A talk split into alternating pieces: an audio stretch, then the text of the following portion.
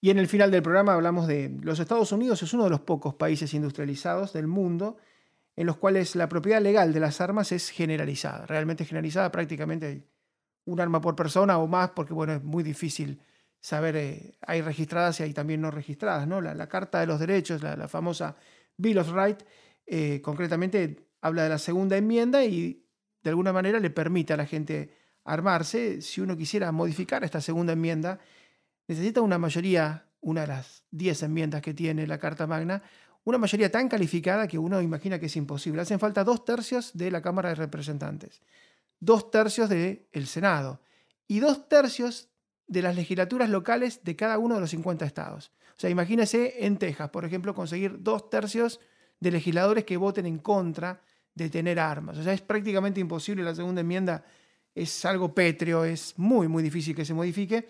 Y ahora lo que vuelve, aparentemente por un fallo de la Corte Suprema con mayoría conservadora, es la portabilidad, la posibilidad de que haya portabilidad en Nueva York, nada más y nada menos, y que después, como en el caso de la jurisprudencia de Roe versus Wade del aborto, que cada estado lo regule y lo adapte a, a su idiosincrasia. Vamos a hablar con el doctor Luis Vicat, que además de ser abogado, fue integrante, jefe de fuerzas de seguridad, especialista en armas y nos puede ayudar un poco con esto. ¿Qué tal, doctor? ¿Cómo está? Buenos días, un gusto escucharlos. Doctor, se habla de que si hay portabilidad de armas, baja el delito, por lo menos el delito que tiene que ver con la violencia, con la sangre. ¿Esto es correcto? A ver, hay, como decimos los abogados en jurisprudencia, hay dos bibliotecas, una blanca y una negra. Está en, las dos está la verdad, eh, en algunas más enmascarada que en otras. Los abolicionistas del derecho de la segunda enmienda en Estados Unidos establecen, como Amnesty International y demás, que el hecho de que haya armas implica delito. Esto es un sofisma, es una falsedad, porque el hecho de que haya autos entonces implica que hay accidentes. Por lo tanto, yo prohibiría los autos para que no hubiera más choques o eh, si alguien se intoxica con alimentos y muere, entonces prohibiría los alimentos y la gente moriría de hambre. Son razonamientos que son falsos en su esencia. Por algo, en Estados Unidos, mm, entre ellos Texas, Pensilvania y tantos otros, son una veintena de estados en los cuales la aportación es prácticamente libre. Eh, Greg Abbott, el gobernador de, de Texas el año pasado, a partir del 11 de septiembre, permite la libre portación de armas de puño, armas cortas, cosa que antes no eh, solamente estaban las armas largas. Y realmente eh, la segunda enmienda hasta hoy es, eh, es muy clara al respecto, ¿no? Con respecto al, derecho del individuo de defenderse. El arma no es mala en sí misma, es mala quien es malo quien la usa. Por eso las prohibiciones de Estados Unidos son correctas en cuanto a enajenados mentales o delincuentes no pueden tener acceso a las armas, pero cualquier ciudadano de bien tiene el derecho a defender su templo, que es su domicilio, y eh, en ese aspecto es que 20 estados tomaron el common law inglés y lo hicieron parte de la Constitución de Estados Unidos, aunque haya movimientos antagónicos que, como tú decías en, este, en la presentación, están eh, en desacuerdo con esta postura, ¿verdad? Y sabe que el gobernador de Florida, Ron DeSantis, dice que antes de que termine su mandato, más temprano que tarde, va a aprobar la portabilidad y lo ve como, bueno, tiene que ver con la crisis económica, con hay más delitos, eh, por supuesto con ocho y pico por ciento de inflación, con una recesión eh, como hay. Bueno, de alguna manera él dice, eh, ante esta situación y a este incremento del delito, yo voy a permitir la portabilidad en Florida. En realidad, no lo veo mal, porque si el Estado, en este caso Florida, reconoce que tiene una situación de crisis en cuanto a lo delictivo, no nos olvidemos que el delito y el terrorismo y el narcotráfico en Estados Unidos han aumentado en los últimos años. Eh, la, la, yihad, la intifada del extremismo islámico eh, hace, comete delitos a diario con armas impropias inclusive, y bueno, esto eh, lo vemos en Israel también, pero Israel tiene una legislación muy permisiva también en cuanto a la posibilidad de defenderse y esto ha traído bastantes beneficios, ha salvado muchas vidas. Ahora, que haya masacres de la mano de un demente, siempre las va a haber. En China las armas están absolutamente prohibidas, pero sin embargo con puñales un demente chino asesinó 20 chicos en una guardería, por ejemplo. Y, estos casos se repiten cíclicamente en la República Popular China, eh, las antípodas de Estados Unidos y su libertad.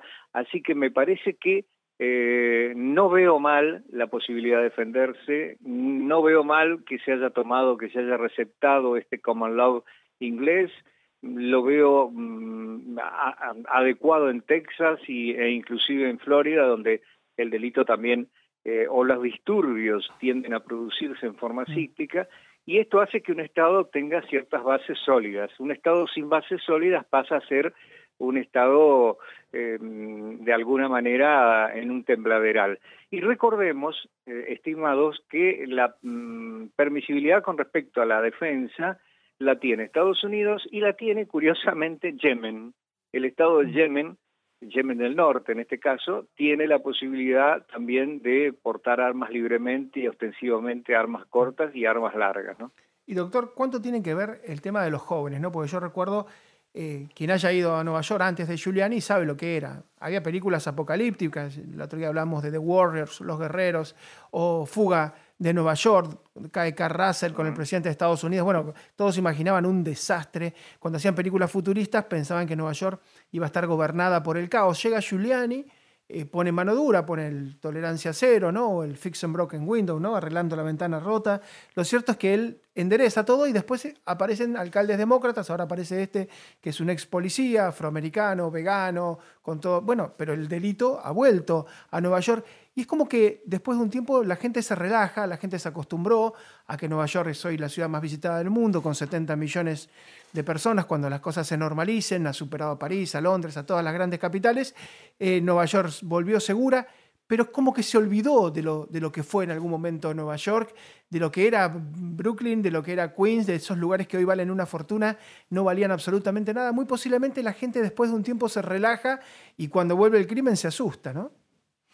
Absolutamente de acuerdo contigo. Yo recuerdo vívidamente esas películas que establecían un futuro apocalíptico como advertencia inclusive, ¿eh? manzanas enteras del Bronx eh, totalmente desocupadas, tomadas por los drogadictos, por las bandas, por las pandillas inclusive, las guerras de pandillas que había, todo eso de la mano de Giuliani y no nos olvidemos de William Bratton, el superintendente de los subterráneos, el fue el creador de la tolerancia, el, creador de la tolerancia cero, en realidad, eh, que tomó acertadamente Giuliani y aplicó y con muy buenos eh, con muy buenos resultados, ¿no? Porque redujo un 20% de entrada el, el índice delictivo en New York.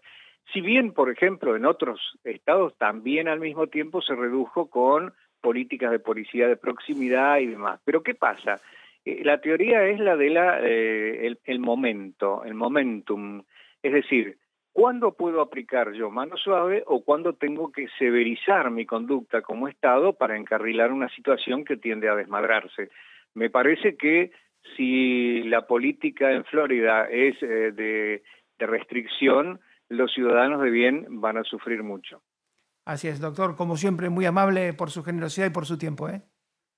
Hasta siempre. El doctor Luis Vicat es abogado, ha sido jefe de fuerzas de seguridad, es especialista y es una discusión que se va a dar, insisto, falta apenas un mes, ya se conoce la tendencia de la Corte de fallar, en este caso de dos ciudadanos neoyorquinos que pidieron la portabilidad y aparentemente la van a conseguir. Si la consiguen, viviremos no solamente en Nueva York, sino en cada uno de los estados que se adapte a esto, la chance de la de la portabilidad. Todas las estadísticas indican que baja el crimen sangriento, pero aumentan otros, aumentan los fraudes, las defraudaciones, aumentan los engaños. Eh, el que sigue siendo delincuente va a delinquir de otra manera. Posiblemente ya no haya tantas muertes, ya no haya tantos asesinatos, tantos crímenes, pero por supuesto que los malos van a seguir trabajando de malos, aunque serán en este caso tal vez de cuello blanco y de guante blanco. Nos vamos hasta mañana, los despedimos, los dejamos con la internacionalista Lourdes Subieta y su programa. Muchas gracias y volvemos mañana.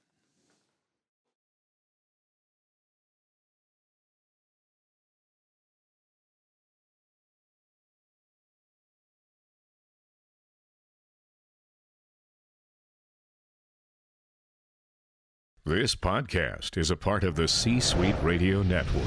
For more top business podcasts, visit c-suiteradio.com.